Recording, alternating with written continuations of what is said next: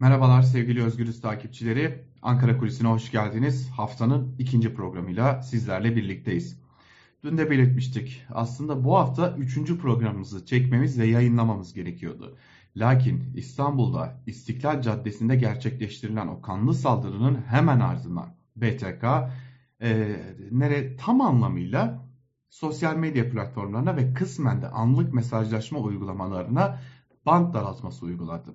Yani bir anlamda erişimi kısmi olarak engelledi ve bu yüzden sosyal medya platformlarına, anlık mesajlaşma uygulamalarına erişim zorlaştı. Tabi bu durum BTK'ya ya da hükümete, iktidara göre e, kaos çıkmasının önüne geçmek için sağlıklı bilgilerin tek bir yetkili ağızdan alınması için sağlandı. Fakat muhalefete göre bu bir seçim provasıydı. Yani ortada esasen bu konuda sosyal medya platformlarına ve anlık mesajlaşma uygulamalarına band daraltılmasının uygulanmasını gerektirecek herhangi bir gerekçe yoktu. Ancak hükümet bunu tercih etti. Muhalefete göre bunun yapılmasının iki önemli nedeni var. Bunlardan ilki seçmende 2015 yılı travmasının yeniden canlanmasının sağlanması. Tabi dünkü saldırının ardından hatırlayacaksınız sosyal medyada da bu konu çok konuşuldu. Acaba bu travmalı günler yeniden mi geliyor sorusu soruldu. Ve bant genişliğinin daraltılmasıyla birlikte de bu soru üstüne yeni bir soruyu getirdi. O da peki ya seçim gecesinde aynı uygulama bir kez daha yürürlüğe konulursa yani band genişliği daraltılırsa sosyal medyanın ya da internete bir bütün erişim kısıtlanır, engellenir ya da en doğru tabiriyle internetin fişi çekilirse ne olacak?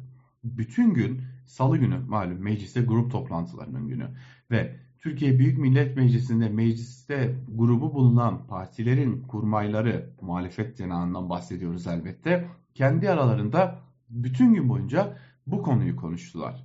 Yani seçim gecesi internet giderse ne olacak? Yaşananlar seçim gecesinin bir provası mıydı? Bu sorunun cevabını evet olarak veriyorlar. Türkiye Büyük Millet Meclisi Genel Kurulu'na HDP bir araştırma önergesi verdi. Ve BTK'nın band genişliğinin daraltılması uygulamasının seçim güvenliğine olası etkilerinin araştırılmasını istedi. Tabii ki reddedildi. Öte yandan Cumhuriyet Halk Partisi ise BTK hakkında suç duyurusuna bulunma kararı aldı. Ve CHP lideri Kemal Kılıçdaroğlu'nun kurmaylarına bu konunun üzerinde durun, bu konuya ilişkin gerekli açıklamaları, gerekli değerlendirmeleri yapın ve yurttaşın, seçmenin yüreğinde, aklında herhangi bir soruya ya da herhangi bir umutsuzluğa yer kalmayacak şekilde adımlarınızı atın dediği biliniyor. Öte yandan İyi Parti'de de bu konu gündemde. İyi Parti'de bu konuda seçmenin aklında soru işareti kalmaması için çalışma yapıyor.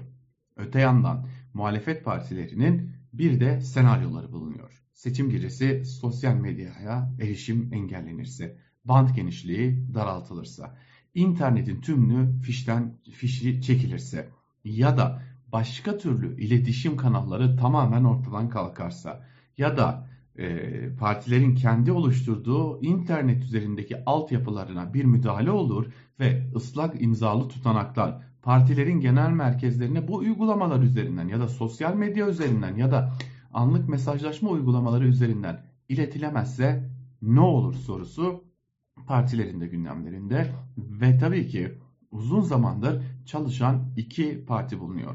Cumhuriyet Halk Partisi ve İyi Parti. Her iki parti de kendi altyapı sistemlerine sahipler. Ve bu altyapı sistemlerine ilişkin iyileştirme çalışmaları hala devam ediyor. Ancak çeşitli senaryolar üzerinde de çalışılıyor. Az önce saydığımız o senaryolar. Yani sosyal medya olmaz, internet olmaz, uygulamalara müdahale edilir ya da altyapı sistemimize dışarıdan bir müdahale olursa ya da en kötüsü ya elektrikler kesilirse diye bütün bu senaryolar üzerindeki çalışmalar devam ediyor. Önümüzdeki günlerde sadece seçim güvenliği değil bir de seçim güvenliğinin önemli konularından biri olan internet altyapısına dair de çeşitli açıklamalar, çeşitli yeniden değerlendirmeler ve duyurular gelmesi bekleniyor muhalefet partisinden. Öte yandan iktidar cenahıyla görüştüğümüzde ise böylesi bir şeyi beklemediklerini bunun o gün uygulanan bir tedbir olduğunu ve bu tedbirin tırnak içerisinde terör propagandasının ve terörün amacının yerine getirilmesine engel olmak için tercih edildiğini söylüyorlar ve bunun seçim gecesi için düşünülmesinin doğru olmadığı tespitini yapıyorlar. Hangisi doğru bilemeyiz. Ama muhalefet tam anlamıyla ya seçim gecesi internet kesilirse sorusuna dair çeşitli senaryoları hazırladı. En az 5 senaryo var ve bu 5 senaryo üzerinde çalışmalarını sürdürüyor. Önümüzdeki günlerde bu senaryoların ayrıntılarını da sizlerle paylaşıyor olacağız. Bakalım bu senaryolar seçmeni tatmin edecek ve yüreklerindeki o umutsuzluğa ya da kafalarındaki soru işaretlerine cevap olacak mı göreceğiz. Ankara Kulisi'ni takip etmeyi sürdürün diyelim o zaman. Hoşçakalın.